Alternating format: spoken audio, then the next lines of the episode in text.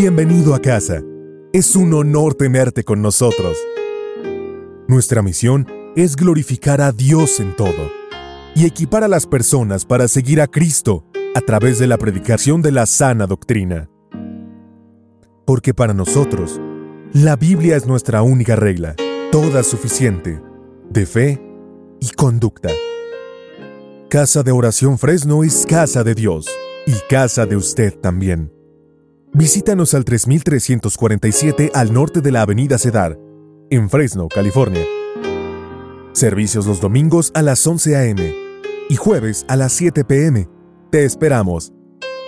Pero hoy quisiera comenzar una nueva serie de enseñanzas que va a hablar acerca de la adoración, acerca de cómo, si verdaderamente somos nosotros adoradores. Le invito hermano que si usted puede, que no falte, para que podamos juntos ir creciendo en la palabra de Dios, así como hemos estado yendo creciendo en el Evangelio de Juan también, que podamos crecer en una adoración a Dios cada día más y más. Amén. Hebreos 10:25 nos da un, recordatorio a todos nosotros y lo va a leer en la traducción lenguaje actual. Dice así, no dejemos de reunirnos como hacen algunos. Al contrario, animémonos cada vez más a seguir confiando en Dios y dice esto, más aún cuando ya vemos que se acerca el día en el que el Señor juzgará a todo el mundo. Amén, más aún. Si, si, nos, si nos animábamos a congregarnos antes, ahora aún más animarnos a congregarnos. ¿Para qué? Dice, porque el día viene pronto en el que el Señor juzgará a todo el mundo. Así que hermanos, yo les animo a que no dejemos de hacerlo, porque recordemos que la apostasía, el enfriamiento comienza con dejar de congregarse. Ahí empieza el enfriamiento. Ahora sí que decía, decíamos el, jueves, el domingo pasado, estamos diciendo que aquellas personas uh, que se enfrían, ¿verdad? Que las, aquellas personas que, que, terminan alejándose de la palabra de Dios no, no lo hicieron de una manera de un día a otro, sino que fue un enfriamiento gradual dejando de congregarse, fue la primera etapa. Después ya no oraron, ya no leyeron la palabra y de repente estaban fríos. De repente estaban alejados de Dios. Así que no lo dejemos de hacer, hermanos. Yo quisiera darles ese ánimo para que no dejemos de hacerlo. Y vamos a hacer una oración antes de continuar. Le pido que ore junto conmigo, Señor y Padre Santo, te damos gracias. Porque tú eres bueno, Señor, y para siempre es tu misericordia. Gracias porque un día más, Señor, podemos probar de tu misericordia, Señor, porque estamos aquí en este lugar, reunidos, Señor, en una, a una sola, Señor, como un solo cuerpo, Padre, reunidos para escuchar de tu palabra, Señor, para aprender más de ti. Habla nuestro corazón, Señor, que, que hoy podamos no salir iguales, Señor, sino salir diferentes, Padre, a como entramos, con una perspectiva más, Señor, más amplia de tu palabra, de lo que tú tienes para nosotros, Señor. Te damos gracias y nos ponemos en tus manos. En el nombre de Cristo Jesús. Amén. Y le he puesto como tema esta serie la adoración verdadera. la adoración verdadera. Y este sería el tema número uno. Como siempre, los que ya saben, el tema número uno es un tema de introducción. Vamos a hacer la introducción a esta nueva serie que vamos a empezar a ver y le invito a que podamos nosotros ir dando ese continuamiento. Si por alguna razón no podemos escuchar los siguientes mensajes, podamos irnos a, a, la página y podemos ponernos al corriente ahí también. Ahora, no sé si usted recuerda cuando estamos estudiando la carta de Juan, el capítulo 4, estuvimos hablando acerca de una mujer en especial. Y esta mujer era la mujer que era samaritana, ¿verdad? Era la mujer samaritana. Dentro de esa conversación que tuvo esta mujer samaritana con Jesús, Jesús apuntó a una verdad. Y es una verdad que hoy podemos ver con mayor amplitud porque hoy tenemos el Evangelio completo. ¿verdad? Hoy podemos alcanzar a ver qué es lo que el Señor estaba hablando. Y el Señor Jesús dijo lo siguiente en Juan 4, versículo 23. Dijo, mas la hora viene y ahora es cuando los verdaderos adoradores adorarán al Padre en qué? En espíritu y en verdad. Dice, porque también el Padre tales adoradores busca que le adoren. ¿Y cuántos saben que el Señor sigue buscando verdaderos adoradores? Amén. Sigue buscando los verdaderos adoradores. Él quiere que le adoren en espíritu y en verdad. ¿Sabía usted, hermano, que dentro de la adoración, ahora sí que no hay estatus social, no hay estatus económico, no importa si eres tú mayor o menor, cuando entramos en la adoración todos somos iguales delante de Dios. Estamos adorando a Dios juntos y para Dios nos ve y nos ve con ese agrado y somos, para Dios somos iguales delante de Él. Ahí no hay estatus social. Fíjate, yo recordaba mis hijas, las dos más chicas, les encanta cantar, ¿verdad? Y ellos eh, veníamos en el carro y, tenía una alabanza puesta y me dice, mi hija Sara me dice, papá, dice, papi, ¿puedes subirle el volumen para poder cantar? Le subí el volumen, ¿verdad? Y yo estaba cantando, adorando al Señor. Y luego la otra chiquita se le unió y empezaron a cantar y hay un corito santo, ¿verdad? Ahí en el, ahí en el auto. Entonces ah, yo veía esto, decía, a lo mejor tan chicos no saben lo que están hablando, pero saben una cosa, ellos saben que es para Dios. Y saben que están cantándole a Dios. Y esto me enseñaba algo, decía, cómo ellos tan pequeños y tienen y conocen y pueden decir, estoy alabando a Dios. ¿Cómo deberíamos ser nosotros también? Al igual que ellos. A veces estoy en el, en el piano en la casa y me dice, ¿me puedes enseñar eso que hiciste?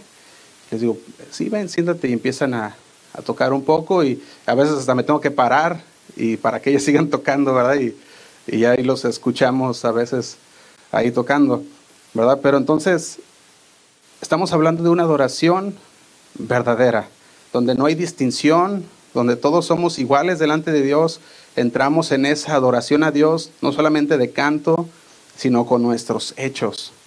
Fíjate, no importa si dices tú, bueno, es que si no importa tu estatus social, no importa nada de eso dentro de la adoración. Y eso es algo muy bonito cuando lo empezamos a entender, porque cuando estamos adorando a Dios, el Señor nos ve a todos iguales. Y estamos todos agradando el corazón de Dios. El Señor recibe la adoración de la misma manera que la recibe de mí, la recibe de ti y la recibe de los niños, como en este caso mis hijas cuando estaban cantando, porque entramos en la presencia de Dios. Amén. Y cuando entramos a una verdadera adoración, una adoración a Dios, nada es más importante que adorar a Dios. No importa nada. Por eso cuando decimos levanten sus manos, levantamos nuestras manos, adoramos a Dios y no importa si el de al lado está adorando o no está adorando, nosotros entramos a la presencia de Dios porque es algo personal. No importa lo que la otra persona esté haciendo, ¿no? Cada uno entra delante de la presencia de Dios personalmente, adorando a Dios. Y una adoración, hablamos de la alabanza también, pero también es una adoración que lleva, debe de ser día a día. Una adoración que debe ser una vida agradable a Dios. No sé si usted nota la palabra, hay algunos que, el, por ejemplo, en la palabra, ¿verdad? uno, uno puede notar y puede decir, bueno, hacemos distinciones entre las personas que están predicando muchas veces, pero en la adoración no debe de haber nada de eso tampoco, ni en la palabra ni en la adoración, porque delante de Dios nos ve todos iguales. Y eso es lo que quiero que nosotros empecemos a ver dentro de esta serie. El propósito de la serie es que nosotros conozcamos verdaderamente qué es la adoración y qué es un verdadero adorador, para que podamos nosotros cuidarnos de ser esos verdaderos adoradores que el Señor busca, que le adoren. Todos pudiéramos estar aquí alabando a Dios con nuestras manos levantadas, diciendo gloria a Dios, purifícame Señor, santifícame, hazme un hombre nuevo, o como cantamos hace unos momentos también, ¿verdad? Podemos entrar de esa, en esa presencia de Dios y salir de aquí y vivir una vida como demonio. Vivir una vida como diablo, ¿verdad? Allá afuera, haciendo todo lo que no le agrada a Dios, empezando a vivir una vida haciendo cosas que a Dios lo, lo habla como pecado. ¿Será eso una verdadera adoración a Dios? No. Cuando una persona no vive una verdadera adoración, solo está cantando. Solo hace ruido delante de Dios porque está adorando a Dios, pero menosprecia a los demás. Está alabando a Dios y decimos que estamos en una adoración a Dios, y estamos viviendo una vida de no adora, de una vida que no es de adoración a Dios. Fíjate, yo veía esto también. Muchas veces se tiene una perspectiva de la adoración y pensamos que la adoración es cantar bonito, tocar bonito y decimos, bueno, es que tienen que ser músicos profesionales, ¿verdad? Que salen en alabanza y, y están cantando muy bonito y decimos, ah, qué buena adoración. Pero salen y sus vidas son un desastre. Salen y sus vidas no demuestran nada una vida de un adorador. Y tenemos que ver todo esto bien. Un verdadero adorador es aquel que es un adorador no solo en la tarima o no solo cantando el domingo en la iglesia, sino que cuando sale su vida entera está adorando al Señor en todo lo que hace. Eso es un verdadero adorador cuando es aquí y allá afuera también. ¿Me estoy dando a entender? La verdadera adoración, hermano, comienza entonces en nuestra vida. Comienza en nuestra vida. Cuando sabemos de que, de que el Señor nos ha librado, nos hace alabar al Señor de una manera entusiasta, de una manera expresiva a Dios, diciéndole, Señor, estoy contento. Por eso cantamos, estamos alegres. Y la alabanza debe de ser una alabanza alegre al Señor porque por lo que sabemos lo que el Señor nos ha librado. Y si sabemos de que el Señor nos ha librado, créeme, la alabanza va a estar en tu corazón siempre, no solamente los domingos o los jueves, va a estar cada día en tu corazón. ¿Por qué? Porque estás alegre, estás contento de lo que el Señor ha hecho. Alabamos a Dios con nuestras palmas, con danza, con pandero, levantando nuestras manos. Pero ¿sabes también cómo adoramos? En todo lo que hacemos cada día. Con nuestra vida que agrade a Dios. David, en el libro de los Salmos, nos puso a nosotros un ejemplo de cómo debe de ser una adoración salmística, una adoración salmista, aquella, que es con palmas, con cántico de alegría al Señor. Y hermanos, ah, todo esto que vamos a estar viendo en, en los siguientes domingos es para que nosotros podamos entender verdaderamente qué es un adorador, desde cómo esa adoración es parte integral de la vida del cristiano. No podemos decir es algo que agregamos a la vida del cristiano, sino que es una parte integral de lo que somos en realidad. Porque si no adoramos a Dios, entonces no pudiéramos llamarnos cristianos. Quiero que veamos algo también. Aparte de ser una parte integral en nuestra vida cristiana, ¿verdad? Nosotros tenemos que ver que no solamente se trata de cantar, no solamente son cantos, no solamente se trata de los domingos, es algo de cada día. El rey David entendía esto muy bien y él sabía que era ser un adorador de verdad y lo podemos ver en todos los libros de los salmos. Él se entregaba al Señor con todo su corazón para alabar a Dios y lo podemos ver en todos los libros de los salmos. Él lleva una adoración de acuerdo al corazón de Dios. ¿Y cuál era esta adoración? Era una adoración pública, una adoración pública y en comunidad. Esta era la adoración que usaba él. Entonces la pregunta que yo me hacía es, ¿qué es la adoración? ¿Qué es la adoración? Y el significado de la palabra adoración en el Nuevo Testamento viene del griego proscuneo. Y esta palabra significa postrarse delante. Postrarse delante o arrodillarse delante. ¿Delante de quién? De Dios. Entonces la adoración, mis hermanos, es una actitud del Espíritu. Es una actitud del Espíritu, debido a que es una acción y una actitud interna, por lo tanto es individual. Por eso decíamos, cada quien tiene que adorar al Señor. Lo tiene que hacer constante los siete días de la semana. Cuando los cristianos nos reunimos formalmente como iglesia, alabamos a Dios, adoramos a Dios, pero también lo hacemos, aunque estamos todos unidos adorando, también es de forma personal e individual. Y cada persona debe de venir delante de la presencia de Dios para poder presentarse delante de Dios adorando a Dios.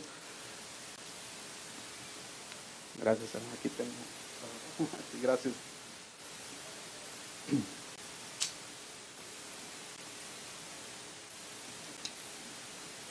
¿Y cuántos conocen a Martín Lutero? ¿Saben quién fue Martín Lutero? ¿Verdad? Uno de los reformadores de la iglesia. Martín Lutero tenía un instituto bíblico.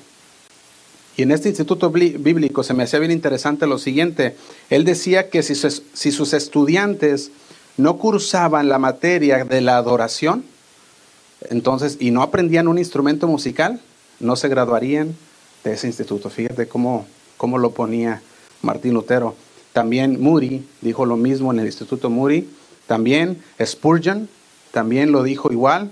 En su instituto decía, si, si un, estudiante no, ah, no cursa la clase de adoración, si no aprende un instrumento, no puede graduarse como estudiante de ese instituto. Y también el Instituto de Casa de Oración Fresno, de, perdón, Casa de Oración México, también tiene en ese sentido que si no cursan una, una clase de adoración, entonces no se pueden graduar como estudiantes, ¿verdad? ¿Y, por qué? ¿Por qué si no cursamos una clase de adoración? Porque se necesita ser un verdadero adorador para poder estar enfrente de las personas, para poder estar enfrente de la presencia de Dios, ¿verdad? No puedes, no puedes tú estar, ah, no puedes tú ir a predicar algo que tú no eres.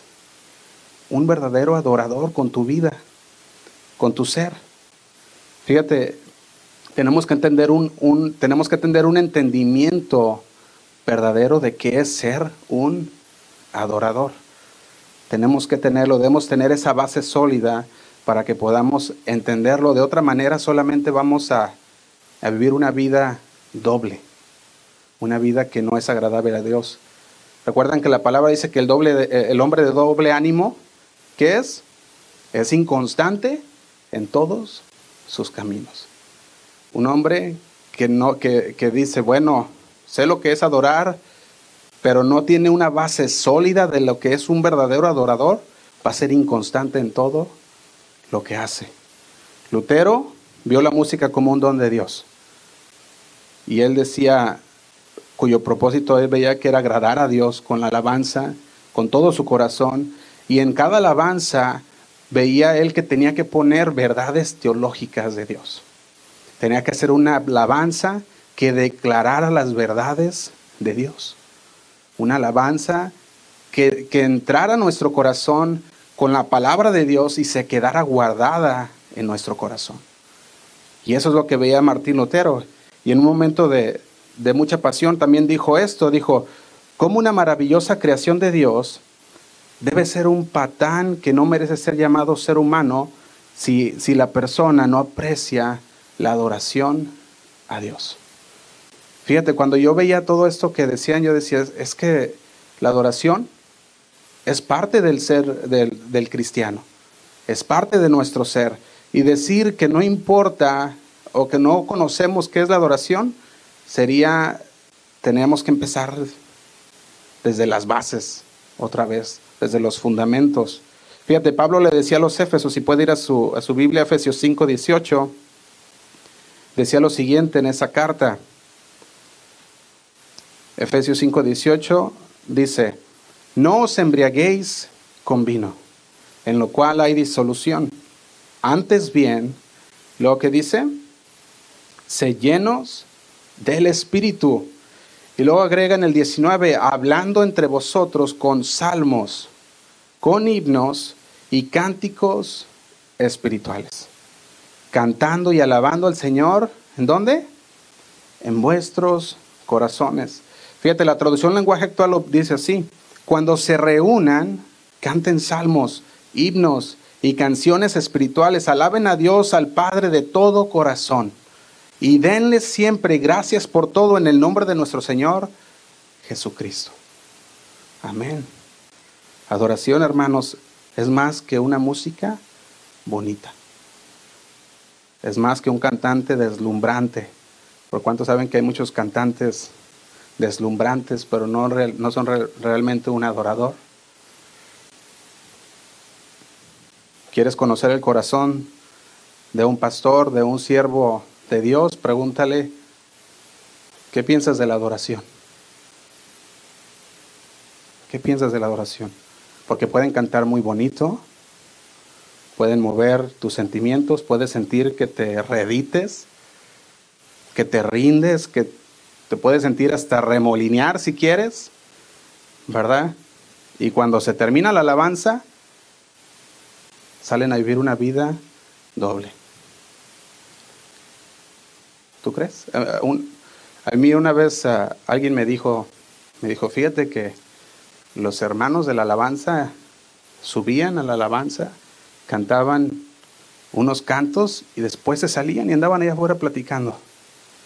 Y estaban platicando allá afuera y no se metían ni el ni al servicio. Dice, y una vez fui y los metí.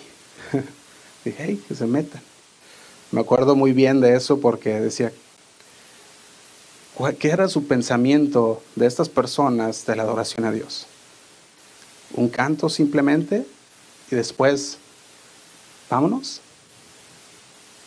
Si nosotros sabemos lo que verdaderamente es un adorador, no vamos a dejarnos llevar por tendencias.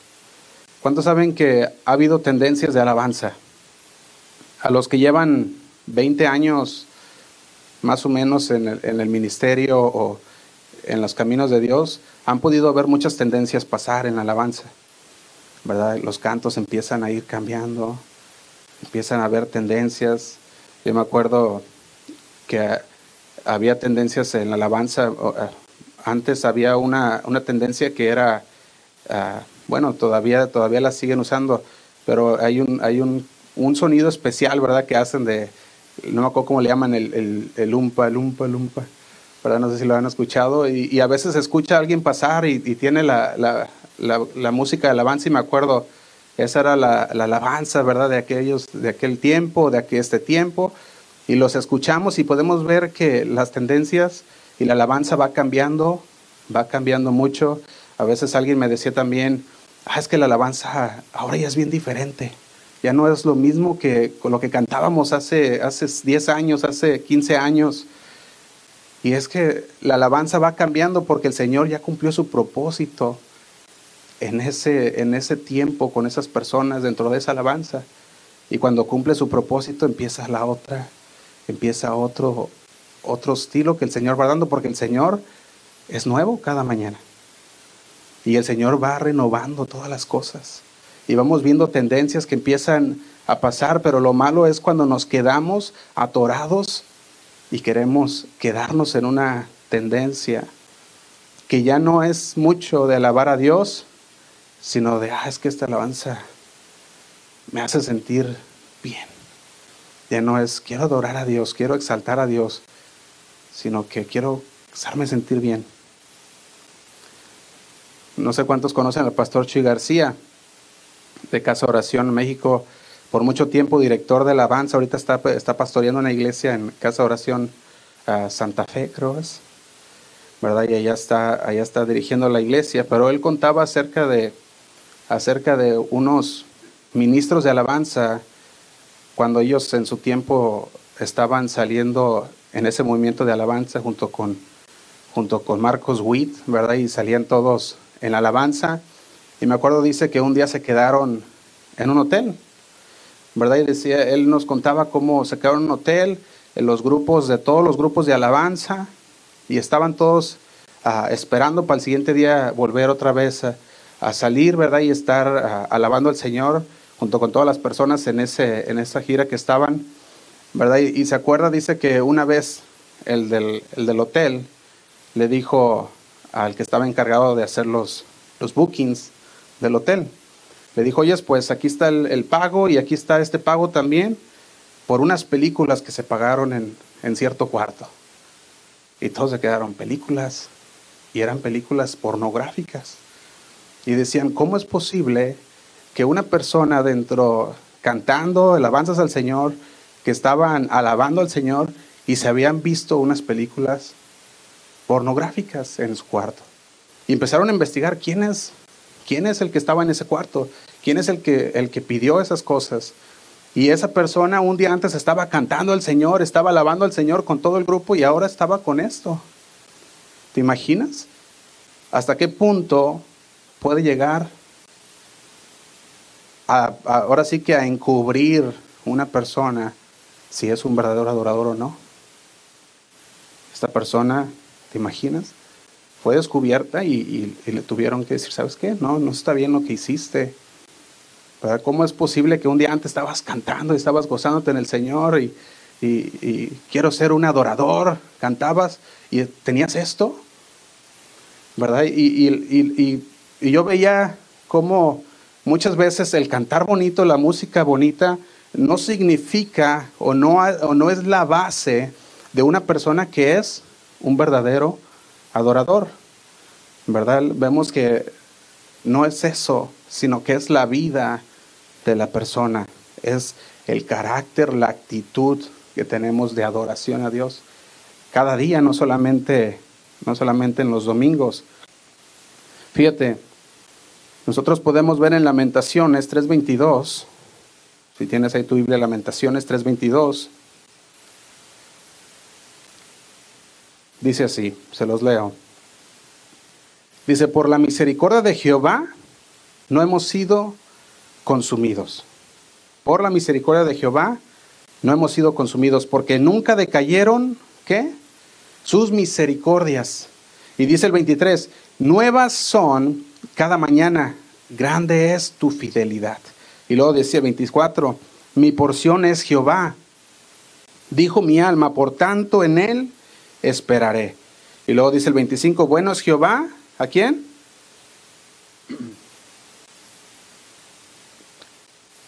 A los que en Él esperan.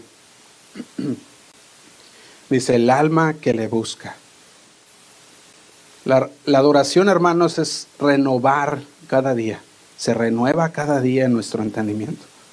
Cada día tenemos esa actitud de adoración hacia Dios y cada día son nuevas las misericordias de Dios y cada día se renuevan también en nuestro entendimiento. No sé si ustedes han visto que la adoración, o si ustedes han, ah, han podido ver que hay muchas doctrinas, muchas enseñanzas de la Biblia, pero hay una enseñanza que nunca va a pasar. El pastor Yu tiene todo un mensaje acerca de eso también, una enseñanza que le dice una doctrina eterna, y esa doctrina eterna es la adoración. Las cosas pasarán, el mundo y todo lo que hay en él pasará, los dones pasarán, el don de lenguas, el don de profecía pasará, pero ¿sabías que el don, o, el, perdón, la doctrina de la adoración es eterna? Esta no se acaba. O sea que nosotros estamos llevando la doctrina de, la adoración desde aquí en la tierra y va a durar y va a pasar todavía por la eternidad. De hecho, si tú vas a Apocalipsis 4.10, Vamos a ir en nuestras Biblias. Podemos ver estos 24 ancianos adorando a Dios. Apocalipsis 4:10. Dice así. Dice, los 24 ancianos se postran delante del que está sentado en el trono. ¿Y qué hacen? Dice, y adoran al que vive por los siglos de los siglos y echan sus coronas delante del trono diciendo, Señor, digno eres tú de recibir la gloria y la honra y el poder, porque tú creaste todas las cosas y por tu voluntad existen y fueron creadas. La adoración comienza con una actitud, una actitud del corazón, es una, podemos poner una ocupación reverente delante de Dios, un corazón que se inclina ante su creador, como lo hacían estos 24 ancianos comienza en nuestro corazón. Y no se termina el día que nos muramos, el día que, que fallezcamos, sino que continúa hasta el día que estemos con el Señor. Y Apocalipsis 4.10 nos lo, nos lo menciona. También podemos ver que en Apocalipsis 7, 9 al 10, si estás ahí, le invito a que vaya conmigo. Apocalipsis 7, 9 al 10, dice así. Recordemos que estas son visiones de, del cielo. Dice ahí, en el 9. Después de esto miré, y aquí una gran multitud, la cual nadie podía contar. De todas qué? Naciones, tribus y pueblos. O sea, que ahí estamos tú y yo, de Fresno, también. Ahí estamos dentro de esa gran multitud que estamos de todas las naciones, de todas las tribus, de todos los pueblos, de todas lenguas, que estaban delante del trono en la presencia del Cordero, vestidos de ropas blancas y con palmas en las manos, y dice el 10, y clamaban a gran voz, diciendo, salvación pertenece a nuestro Dios, que está sentado en el trono y al Cordero. Adoraban a Dios, dando gloria, dando honor a Dios, con cánticos la adoración no es solamente venir a la iglesia una hora de cantos y listo. Es más que un canto, hermanos, dijimos, es un estilo de vida. ¿Eres un verdadero adorador? Ese es tu estilo de vida. Adorar a Dios con toda tu vida. ¿Qué escuchas en el auto? ¿Qué escuchas cuando estás en tu casa? ¿Qué escuchas cuando estás con tu familia? qué es lo que estás escuchando, qué es lo que estás viendo, cómo te comportas allá afuera. ¿Somos verdaderos adoradores? Nuestras vidas, hermanos, deben de estar empapadas de Dios. Cada día, no solamente los domingos, cada día deben estar empapadas de Dios para que podamos nosotros ser esos verdaderos adoradores que Dios busca que le adoren. Eso deberemos, deberíamos ser. Cada uno de nosotros deberíamos estar en este punto, de estar empapados con la palabra de Dios cada día, salir de aquí y no quedarnos, ah, no quedarnos nada más conformes ah, con lo que ya hablamos, con lo que ya estudiamos, sino ir a nuestra casa, seguir estudiando la palabra de Dios. Puedes seguir ah, profundizando en lo que se habló y el Señor te va a ministrar y vas a estar lleno del Espíritu Santo. Por alguna razón el Señor nos dice llenar, que nos llenemos del Espíritu Santo. El Señor nos ha dado el Espíritu Santo, pero cuando nos llenamos de su palabra estamos llenándonos de su Espíritu. Estamos cargando baterías. Amén. Eso es lo que hacemos. Fíjate, un día una persona preguntó que qué pensaba de los cantos que no eran de, de casa de oración, ¿verdad? Y esa pregunta ha salido muy, muy ah, muy seguida debido a que cantamos unos cantos que muchas personas dicen, no, pues es que no, no los conocía, es la primera vez que los escucho, ¿verdad? Y a veces viene esta pregunta, muchas veces. Y, la forma en que, en que les, les comento, ¿verdad? Es que no es que solamente queramos cantar esos cantos, hay cantos que no son de casa oración que, que cantamos, pero tengo que tener cuidado con lo que estoy trayendo en la alabanza, con lo que estamos cantando porque muchas veces pudiéramos estar cantando cosas que ni siquiera son bíblicas. A veces también hay canciones o cantos que fueron creados con un buen corazón, tienen buena palabra, son bíblicos, pero la persona que los escribió vive una vida doble. Y ves que las personas que lo escribieron o tienen teología muy muy distorsionada y tenemos que tener cuidado aún con los cantos estamos trayendo, por ejemplo, aquí en la, aquí en la iglesia como congregación, ¿verdad? Ah, yo les he dicho algunas veces, ¿verdad? Y, y, lo repito otra vez, no se les prohíbe nada a nadie en esta iglesia. Más bien nosotros empezamos a entender la palabra de Dios y nosotros empezamos a poner nuestras propias limitaciones y decimos, bueno, es que esto no, no debo de hacer porque la palabra de Dios ya fue revelada a mi vida y ahora entiendo aún mayor la palabra de Dios. Y eso puede venir de cualquier palabra que el Señor traiga a tu, a, tu mente, a, a, ese día que tú abriste la palabra y el Señor puede revelarte una palabra que tú decías, ah, esto no lo entendía por mucho tiempo, pero ahora ya lo entendí, Señor. En Hechos 20, 28, yo veía cómo el apóstol Pablo hablaba con los ancianos de las congregaciones y los mandó a traer en ese momento en el que él iba a salir a Mileto, que iba de salida de Mileto y les, puso esto. Les dice, les dice de la siguiente manera, Hechos 20, 28, dice, por tanto, ¿qué dice? Por tanto, mirad por vosotros y por todo el rebaño en que el Espíritu Santo os ha puesto por obispos para apacentar la iglesia del Señor, la cual él ganó por su propia sangre. Fíjate, el apóstol Pablo les decía, como pastores, como obispos, como aquellas personas encargadas de la grey, de la iglesia que el Señor les ha puesto, ustedes deben de tener cuidado. Dice ahí, por tanto, mirad por vosotros, y luego dice, y por todo el rebaño. Y cuando hablábamos de los cantos, esto es lo que el Señor ha puesto en mi corazón, de cuidar lo que estamos cantando aún, de cuidar lo que estamos enseñando, cuidar lo que estamos cantando, para que sea algo que vaya a edificar. Algo que cuando tú cantas, ese canto de alabanza es un salmo, es, una, es la palabra escrita de Dios que tú empiezas empieza a penetrar en el corazón. Y cuando sales, si no te acuerdas del mensaje, si no te acuerdas del, del, del pasaje, te acuerdas de la alabanza o del canto y dices, ah, este canto, porque es palabra de Dios, ha llenado tu corazón, ha llenado tu espíritu y estás lleno de la palabra de Dios. Ahora también hay un extremo.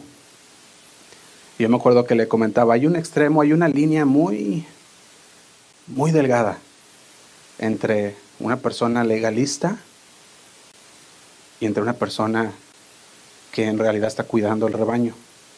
Hay personas que pueden llegar a ser dictadores dentro de la iglesia. Te prohíbo, te prohíbo, no hagas, no digas, no, no, nada, ¿verdad? Y, y están los que cuidan el rebaño, que con la enseñanza, con la palabra de Dios, corrige la palabra. ¿Saben que la palabra tiene poder para corregir? Esa es la palabra en Timoteo, que es la palabra nos corrige, y la palabra misma es la que nos empieza a alinear a los caminos de Dios. Pero hay una línea muy delgada entre lo que es ya un dictador dentro de la iglesia a una persona que el Señor ha puesto para cuidar la iglesia. Fíjate el 29 de Hechos 20, dice así. Dice, porque yo sé que después de mi partida entrarán en medio de vosotros lobos rapaces. Que dice que no perdonarán el rebaño, dice el 30, y de vosotros mismos se levantarán hombres que hablen cosas perversas para arrastrar tras sí a los discípulos. Y dice el 31, por tanto, ¿Qué deben de hacer? Velad. Velad. No se duerman. ¿No están dormidos, verdad, hermanos? Velad. Estamos despiertos. Y luego dice, empieza a hablarles Pablo de lo que él hacía, lo que él hizo con ellos. Le dice, acordaos que por tres años de noche y de día no he cesado de amonestar con lágrimas a cada uno. Dice 32, y ahora hermanos, os encomiendo a Dios y a la palabra de su gracia que tiene poder para sobre edificaros y daros herencia con todos los santificados. Y dice el 34, antes vosotros sabéis, dice que para lo que me ha sido necesario a mí y a los que están conmigo, estas manos, dice, me han servido.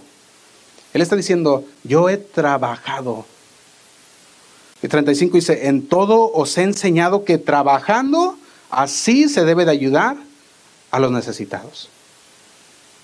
Y recordar las palabras del Señor Jesús que dijo, más bienaventurado es que es dar que recibir. El apóstol Pablo decía, no he sido agravio para nadie. Al revés, con mis manos he trabajado y con mis manos he salido adelante no solamente eh, él decía, sino con sus colaboradores.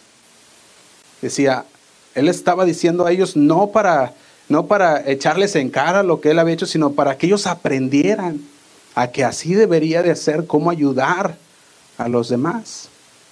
Un verdadero adorador.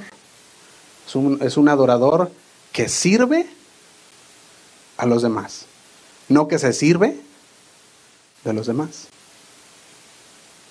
Fíjate, David, cómo, cómo nos enseñaba mucho en los salmos de esa adoración a Dios íntima con el Señor.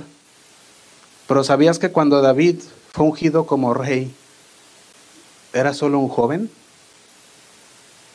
Bien pequeño. Y muchas veces algunos pueden decir, bueno, es que Josué es que yo a veces me cuesta trabajo lo que, lo que me dices porque pues estás bien chico. A mí me han dicho mucho eso, me dice, estás bien chico, dice, de hecho alguien me comentaba en una conferencia, me decía, creo que eres el pastor más joven de Casa de Oración, dice, de las iglesias Casa de Oración, dice, creo que eres el más joven y, pienso que sí. Yo decía, y mayor responsabilidad, aunque, aunque soy de corta edad, para mí es una responsabilidad grande llevar la palabra de Dios. Y muchos dicen, no, es que estás muy joven. Yo decía, pues David estaba más joven. O Jeremías, cuando fue llamado, estaba más joven. De hecho, dice que cuando empezamos a, ver y a, escudriñar la palabra, podemos ver que Jeremías tendría alrededor de 17 a 20 años cuando el Señor le llamó como profeta. ¿Y quieres ver lo que respondió? Dice Jeremías 1.6. Dice así. Jeremías 1.6 le contestó y le dijo, y yo dije, ah, Señor Jehová, he aquí, no sé hablar porque soy niño. Fíjate cómo le contestó, no sé hablar porque soy niño. Y, dice el 7, y me dijo Jehová, no digas soy niño porque a todo lo que te enviaré, a lo que todo lo que te envíe, irás tú y dirás todo lo que te mande. ¿Te imaginas Jeremías? Yo yo me puedo imaginar a Jeremías aterrorizado, porque el Señor le dijo, vas a ser el profeta, el que le va a decir al pueblo que no escuchó, al pueblo que se comportó rebelde, que yo les voy a dar su merecido. ¿Te imaginas que feo dicho, he dicho Jeremías? Ay, no, Señor, yo creo que por eso le dijo, estoy muy pequeño, mejor manda a otra persona. Fíjate, entre 17 y 20 años, él decía, es que yo no soy elocuente. Yo a veces hablo medio pocho y eso que no soy de aquí, soy de Guadalajara pero crecí la mayor parte aquí en, podría decir la mitad de mi vida, ¿verdad? Aquí en los Estados Unidos. Y a veces, a veces le batallo con las palabras. Y yo me podía imaginar a Jeremías diciendo, ay, ¿te imaginas? ¿Cómo le voy a hablar yo a aquellos hombres que me llevan en edad tres, cuatro veces?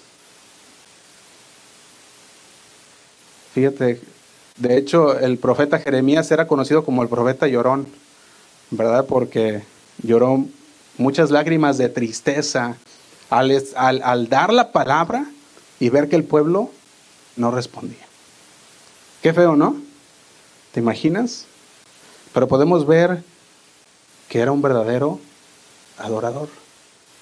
No solamente los salmistas, sino que podemos ver los verdaderos adoradores a través de toda la Biblia por los profetas, hasta los que eran parte del canto en los salmos. Yo recuerdo un pastor muy elocuente, con mucha sabiduría, y, yo tenía tendencia a escuchar muchas veces también la, palabra que, decía. Unos lo conocen, al pastor John MacArthur, ¿verdad? Y había, había ciertas enseñanzas muy buenas, ¿verdad? También. Y, y de repente una fecha sacó, sacó algo diciendo, no, es que los pentecostales no, no saben, no, no adoran a Dios. Ya lo dijo para decirlo en forma más simple, ¿verdad? Le dijo, no adoran a Dios.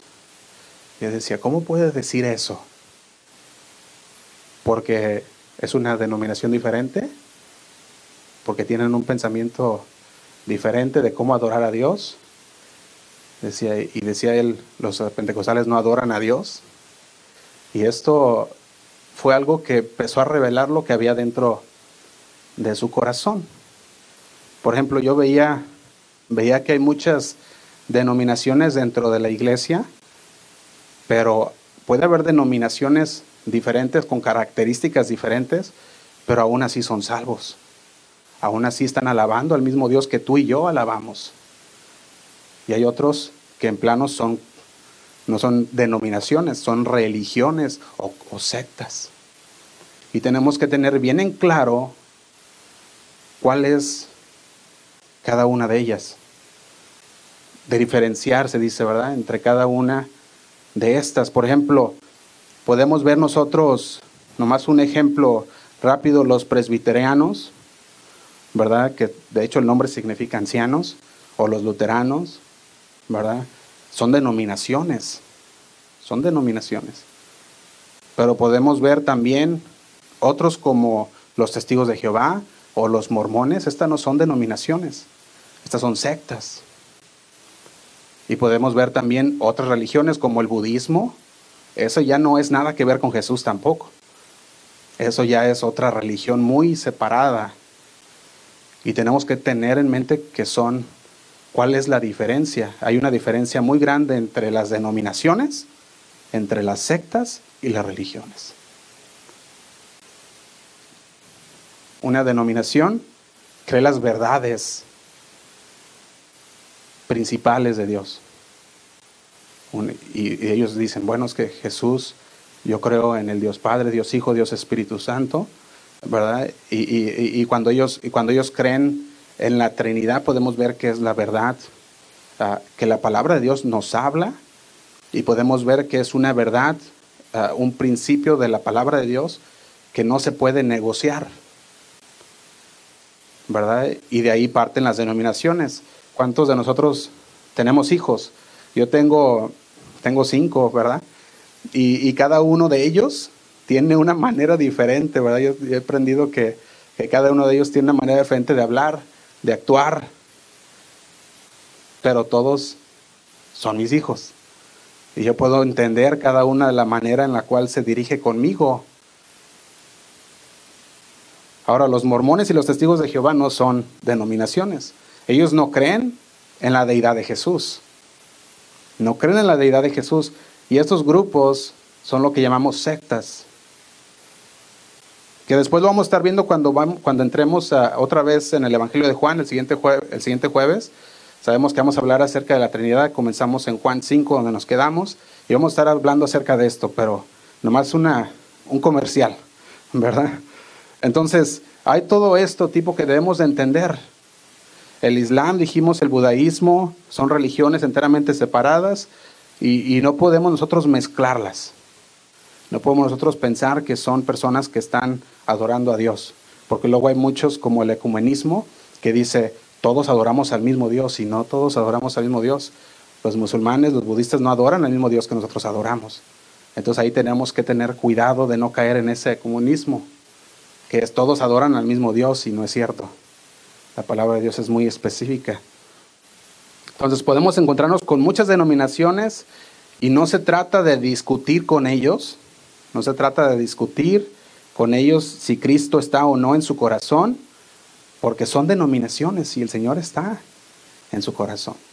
Yo creo que muchas denominaciones tienen al Señor en su corazón.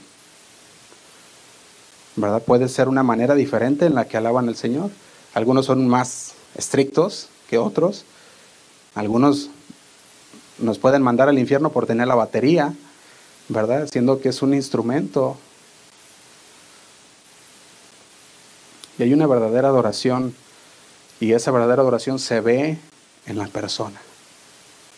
Se ve en cómo la persona transmite, endulza, podemos decirlo de esa manera, la vida de los demás. Cuando tú ves a un verdadero adorador, esa persona no solamente ah, es un adorador dentro de la iglesia, sino que tú la ves afuera y es una persona que endulza a los demás. Una adoración muy bonita, ¿verdad? Salmo 116, 17.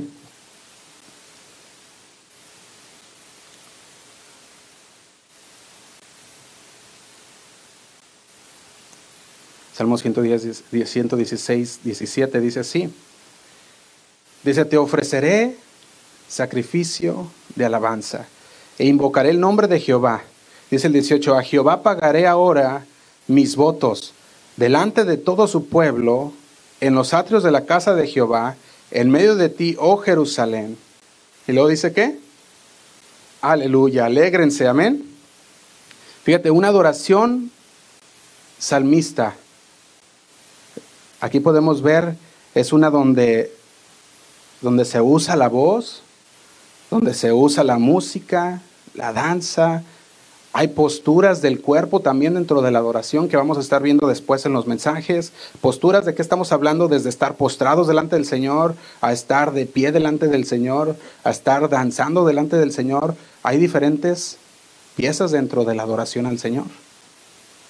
Pero esta adoración bíblica y salmista es más que solamente una emoción. Va mucho más allá de la emoción. Debe de ir más allá de la emoción. Es un hambre. Es un hambre de Dios.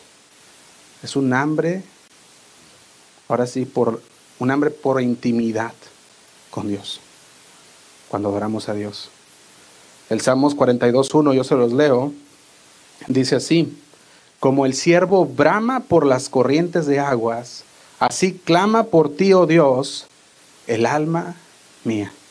Podemos ver cómo la adoración es un hambre de entrar en la intimidad con Dios, de conocerlo, de sentir más de Él en nuestro corazón.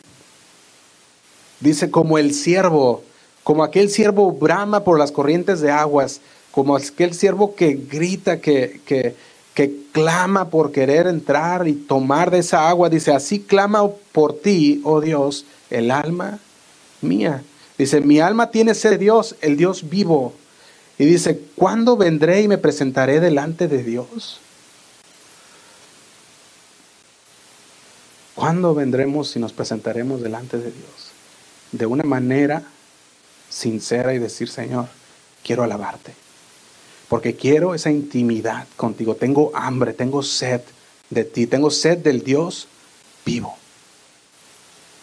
Porque podemos tener un intelecto lleno. O sea, podemos tener un conocimiento bíblico hasta arriba. Podemos tenerlo lleno, pero si no estamos llenos del Espíritu Santo, entonces de nada sirve si no nos llenamos de la intimidad de Dios. Va a llegar un momento en el que en lugar de ser un adorador, serás un fariseo. Y qué feo es eso. Que en lugar de que seamos verdaderos adoradores, como el Señor le decía a la mujer samaritana, que aquellos adoradores son los que el Señor busca, que en lugar de que seamos esos verdaderos adoradores, seamos fariseos. Un verdadero adorador va a mantener el equilibrio. Un verdadero adorador sabe cómo adorar a Dios. Recordemos la mujer samaritana, ella no sabía dónde y cómo adorar a Dios. Y el Señor tuvo que decirle, tuvo que con su palabra enderezar el camino en el que ella iba y decirle, tú crees que eres una adoradora, pero tus hechos dicen lo contrario. Y eso no es ser un adorador, ¿o sí? Lo estamos viendo. Eso no es ser un adorador. Fíjate, Jesús le dijo en Lucas, uh, Lucas 14, 8, si podemos ir a Lucas 14, 8, vamos a ver lo que Jesús dijo. Dice, cuando fueres convidado por alguno a bodas, no te sientes en el primer lugar. No sea que otro más distinguido que tú, más distinguido que tú, esté convidado por él. Y dice el 9, y viniendo el que te convidió a ti y a él, te diga, da lugar a este, y entonces comiences con vergüenza a ocupar el último lugar. Dice el 10, mas cuando fueres convidado, ve y siéntate en el último lugar, para que cuando venga el que te convidió, te diga, amigo, sube más arriba, entonces tendrás gloria delante de los que se sientan contigo en la mesa. Un verdadero adorador no es aquel que solamente quiere deslumbrarse en la adoración. Un verdadero adorador sabe y reconoce que tiene esa sensibilidad con el Señor y deja que el Señor sea el que lo lleve. Que el Señor sea el que lo lleve hacia adelante. Fíjate, todos los dones, todos sus talentos y toda la mucha palabrería que pudiera ser, no demuestran que son verdaderos adoradores. Todo eso no lo demuestra. Porque va a llegar el Señor Jesús, como en este caso, y los va a exhibir. Va a decir, Vente, mi amigo, siéntate hasta atrás, porque tienes que dejarle lugar a un verdadero adorador. A un verdadero adorador que entra en esa intimidad con Dios. Un verdadero adorador no tiene que andar tratando de demostrarlo, sino que su vida lo demuestra diariamente. Eso es un verdadero adorador. Fíjate, Dios nos dice aquí que Él va a poner en su lugar y también va a poner en nuestro lugar a cada uno de nosotros. Dios nos pondrá en el lugar que Él quiere y cuando Él quiera. Yo veía que este año, hermanos, como Casa de Oración Fresno, cumplimos siete años. Siete años cumplimos en esta congregación.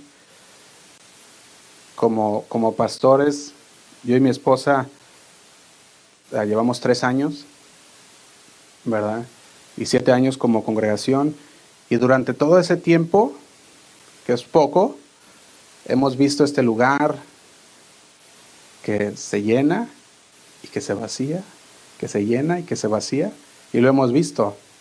Y está bien, no está mal. Está bien y te voy a decir por qué. Porque es lo que Dios quiera y no lo que yo quiera. Y está bien porque sabemos que es en el tiempo de Dios y no en mi tiempo. Y está bien porque sabemos que cuando estamos en las cosas de Dios no llevamos prisa para nada. Es el tiempo de Dios. Personas pueden ir y venir y este lugar puede llenar y puede vaciarse, pero no debe de haber desánimo. No debe de haber ni un poco de desánimo en nadie, ni yo he visto esto. a los que se acuerdan, ¿verdad? Yo, yo sé que hay algunos que se acuerdan, ¿verdad? Que, que estábamos, estábamos aquí, nomás habíamos tres. Y está bien. Porque el Señor es el que nos va llevando paso a paso. ¿Verdad? Y yo he visto algunos que, que llegan con muchas energías y muchas ganas y dices, ay, qué tremendo. ¿Verdad? Qué ganas, qué, qué energía. Y ya uno quisiera que tener esas ganas y esa energía. Pero después se les acaba la gasolina y no, no alcanzaron a subir. Se quedaron atrás. Por eso, mejor en el tiempo de Dios. Ir avanzando en nuestra vida espiritual como el Señor quiere. Como verdaderos adoradores. Sabiendo que Dios aquí nos puso y es para su gloria. Amén. Y Él nos ha sostenido. Una y otra vez, Él nos ha sostenido. Siete años. Yo le digo al Señor, ¿cómo Señor? ¿Cómo fue? Porque lo vemos y decimos, ¿cómo el Señor nos ha sostenido? Bueno, el Señor siempre ha suplido todas las necesidades de este lugar y aún más allá. Aún más allá. ¿A dónde voy? ¿Cuántos saben que un verdadero adorador va a ser moldeado por Dios? Va a ser moldeado por Dios. David fue moldeado por Dios. Él salió y estaba siendo perseguido por el rey Saúl. En tiempos tuvo que dormir fuera, en campamento. Y fue, fue moldeado por Dios. Amén. Nosotros vamos a ser moldeados por Dios en, nuestra, en nuestro carácter, en nuestro vivir, en las decisiones que tomamos, el Señor nos va a moldear. Pero ¿sabes qué está haciendo el Señor? Está haciendo de ti una persona recta, un adorador verdadero. Eso es lo que está haciendo el Señor. El Señor nos va a moldear y un verdadero adorador se va a dejar moldear por la palabra de Dios. No se va a dejar moldear por el mundo, como dice Romanos 2, que dice, no os conforméis a este siglo, perdón, Romanos 12, dice, no os conforméis a este siglo, sino transformaos.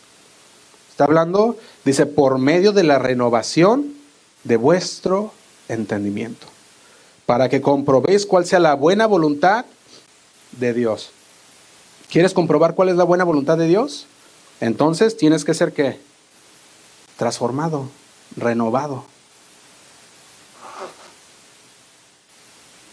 Tenemos que ser renovados. Fíjate, dice el versículo 3 de Romanos 12, dice, digo pues por la gracia que me es dada a cada cual que está entre vosotros, que no tenga más alto concepto de sí que el que debe tener. Y dice, sino que piense de sí con cordura, conforme a la medida de fe que Dios repartió a cada uno. Se lo vale en la traducción lenguaje actual, lenguaje actual, versículo 3. No se crean mejores de lo que realmente son. No se crean mejores. Más bien, véanse ustedes mismos según la capacidad que Dios les ha dado como seguidores de Cristo.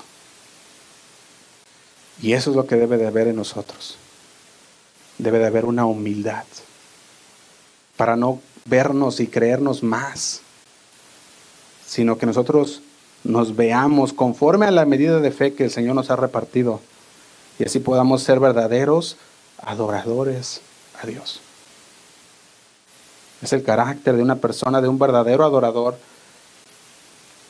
El carácter es que ha renovado su mente. Ya no es la misma persona. ¿Lo ha renovado con qué? Con la palabra de Dios. Ya no piensa igual.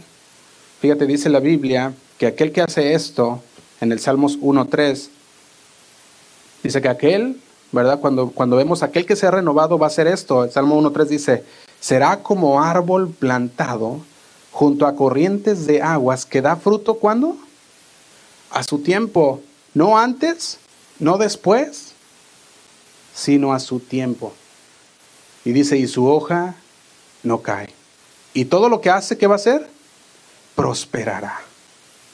Un verdadero adorador da fruto a su tiempo. No después, no antes, sino que lo va a dar a su tiempo. Y créeme que no hay nada mejor que un fruto dado a su tiempo. ¿Cuántos pueden decir amén? No hay nada mejor que un fruto dado a su tiempo. Va a haber personas que, que van a querer ver el fruto rápido. Va a haber personas que se desesperan por tener parte de ese fruto rápido. Que quieren correr y arrancar el fruto antes de tiempo. Pero no es así. El Señor lo da a su tiempo. Cada uno de nosotros va a dar su fruto al tiempo de Dios. No se trata de ir rápido o lento, sino se trata de ir al paso de Dios. Eso se trata. Y un verdadero adorador va a estar en el lugar donde debe de estar, porque ahí el Señor lo puso. No porque ahí es donde le gustó, porque ahí, ahí quiso quedarse, sino porque ahí es donde Dios lo puso. Un pastor un día me dijo, ¿sabías que sabías que muchas veces a los que más ayudas son los que van a traicionarte primero? Y dice, ay, no diga eso. y, y se me quedó bien en mente esto, porque él se refería a las personas, claro, ¿verdad? Pero a mí me llegó en la mente de cómo el Señor me ha ayudado tanto. Y yo decía, Señor, que esto no pase en mí que tú me has ayudado tanto que yo te abandone. Y eso es un pensamiento que debemos de tener cada uno de nosotros. Decía, él, él hablaba de, de, las personas, pero yo lo ponía entre mí y el Señor y decía, Señor, que yo no sea un malagradecido. Una persona que diga, ¿cuánto el Señor me ha ayudado? Y que de repente uno diga, ¿sabes qué? Abandone el ministerio.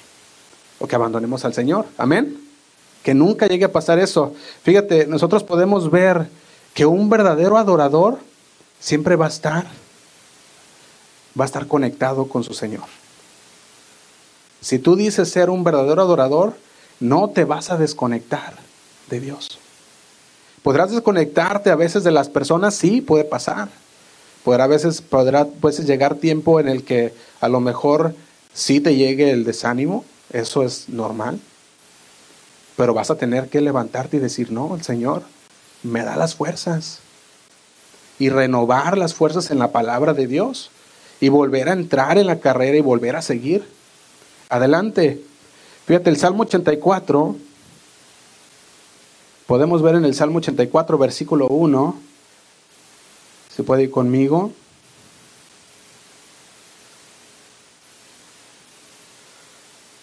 Salmo 84, versículo 1 dice, dice así.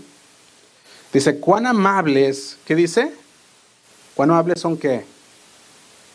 Tus moradas. Oh Jehová de los ejércitos. Y dice, anhela mi alma y aún ardientemente desea los atrios de Jehová. Dice, mi corazón y mi carne, ¿qué hacen?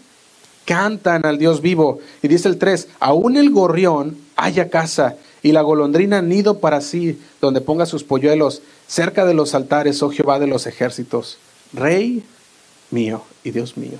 Dice 4, bienaventurados los que habitan, ¿en dónde? En tu casa. Y luego continúa diciendo, perpetuamente, ¿qué van a hacer? Te alabarán. ¿Cuántos quieren alabar al Señor perpetuamente? Estamos hablando, lo hacemos aquí y lo haremos allá. No se acaba. No se acaba. Un verdadero adorador es sensible a la voz de Dios. Un verdadero adorador quiere estar donde Dios quiere que esté. Seguimos, terminamos con este, continuamos con el versículo, estamos en el versículo 4, en el 5. Bienaventurado el hombre que dice que tiene en ti sus fuerzas, en cuyo corazón están tus caminos. Y dice el 6, atravesando el valle de lágrimas, lo cambian en fuente cuando la lluvia llena los estanques. Y dice el 7, irán de poder en poder, verán a Dios en Sión. Y dice el 8, Jehová, Dios de los ejércitos, oye mi oración, escucha, oh Dios de Jacob, mira, oh Dios, escudo nuestro y pon los ojos en el, en el rostro de tu ungido. Dice el 10, porque mejor es un día en tus atrios que mil fuera de ellos. Dice, escogería antes estar a la puerta de la casa de mi Dios que habitar en las moradas de maldad. Y dice el 11, porque sol y escudo es Jehová Dios, gracia y gloria dará Jehová, no quitará el bien a los que andan en integridad. Y dice el 12, Jehová de los ejércitos, dichoso es el hombre que confía en ti. ¿Cuántos confían en el Señor? ¿Cuántos anhelan estar en la presencia de Dios? Vamos a orar, hermanos. Invito a que se ponga de pie donde está y hagamos una oración al Señor. Cerremos nuestros ojos y digamos, Padre, queremos darte gracias, Señor. Gracias en esta mañana, Señor, porque al entender tu palabra nosotros hemos sido bendecidos, Señor, escuchando tus principios, tus principios, Señor, acerca de un adorador, de un verdadero adorador. Y Señor, cada uno de, de nosotros estamos aquí, Señor, porque te amamos, porque queremos estar contigo, Señor, cada día, porque anhelamos, Señor, en entrar en esa intimidad contigo, Señor, en tu presencia. Y queremos ser verdaderos adoradores, Señor, que te adoran en espíritu y en verdad. Esto es, Señor, con nuestra vida, no solamente con nuestro canto, sino con nuestra manera de vivir cada día, Señor. No somos perfectos, pero sabemos, Señor, que en tu palabra tú nos santificas y nos perfeccionas, Señor. Y que llegará el día en que podemos llegar a ti, Señor, y seremos seremos tal, Señor, como tú quieres que seamos hombres perfectos, Señor. Donde no habitará más el pecado, Padre, sino que estaremos en ti y en tu presencia, Señor. Te damos gracias por mis hermanos que están aquí en esta mañana, Señor. Que esta palabra haya sido de bendición para cada uno de nosotros. Que haya caído en tierra fértil, Padre. Para que podamos ponerla por obra en nuestras vidas, Señor. Te damos gracias, Padre, por, por tu bondad, por tu gracia. Queremos alabarte, Señor, no solamente con nuestro canto, sino con nuestras vidas diariamente, Señor. Ayúdanos a ser personas que se apartan, Señor, del mal y andan conforme a tus caminos. Ser verdaderos adoradores que te adoran en espíritu y en verdad. Te alabamos, Señor. Gracias, Padre, te damos. En el nombre de Cristo Jesús, pongo a mis hermanos en tus manos, Señor. Bendícelos, Señor, guárdalos de todo mal. Santifícalos en tu palabra, Señor. Gracias, Señor. Amén. Quiero vivir, Señor, agradándote a ti. Quiero vivir, Señor, en santidad. Y que en mi caminar yo viva con temor. Te amo más y más, eres mi Dios. Díselo conmigo. Quiero vivir, Señor, agradándote a ti, solo a ti. Quiero vivir, Señor, en santidad. Y que mi caminar yo viva con temor, pues te amo más y más, eres mi Dios. Dile de corazón, mi vida es para ti, hoy me consagro. Cansado estoy de hacer mi voluntad.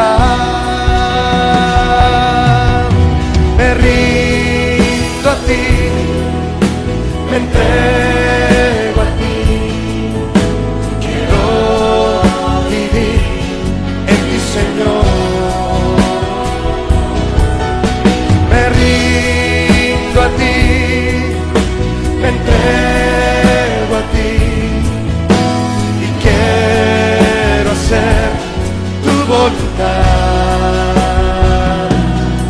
Oh. Sí, Jesús, porque tú eres santo, Señor.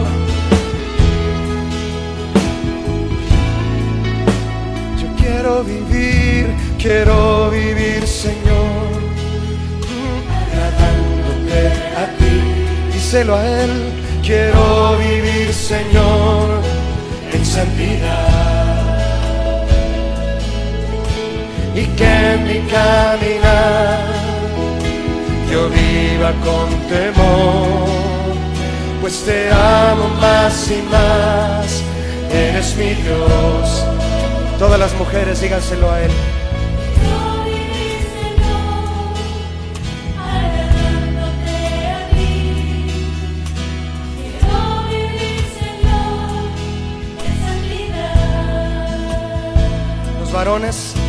Y que en mi caminar, vamos varón, dile a Jesús, yo viva con temor, pues te amo más y más, eres mi Dios.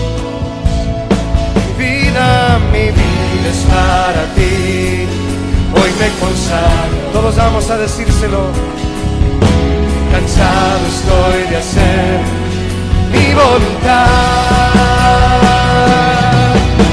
Me rindo a ti, me entrego a ti. Quiero vivir en ti, Señor. Me rindo a ti, me entrego a ti y quiero hacer tu voluntad.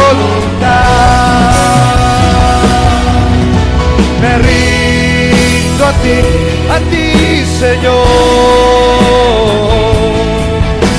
Quiero vivir,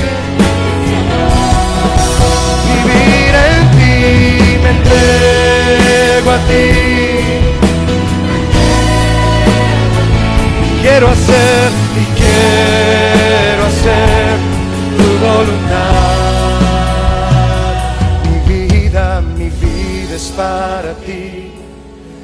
Me consagro. Cansado estoy de hacer mi voluntad. ¿Quieres decírselo a Él? Mi vida es para ti. hoy me consagro. Cansado estoy de hacer mi voluntad.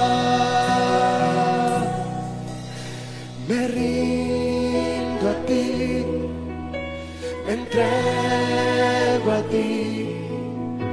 Quiero vivir en ti, Señor. Me rindo a ti, ríndete a Él. Quiero hacer y quiero hacer tu voluntad.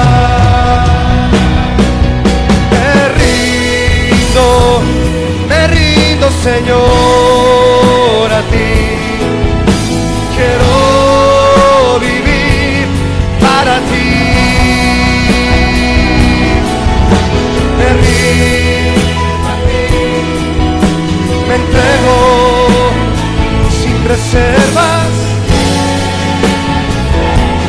Tu voluntad, una última vez díselo, me rindo a ti, Señor. Quiero vivir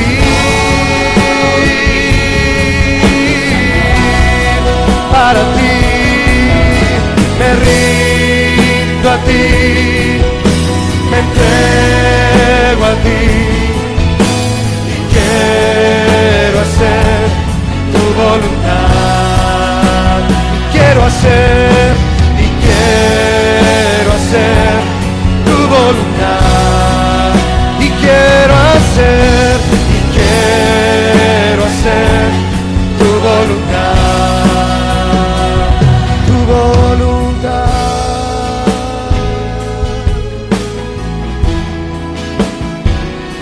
tu voluntad. Dile que quieres hacer su voluntad.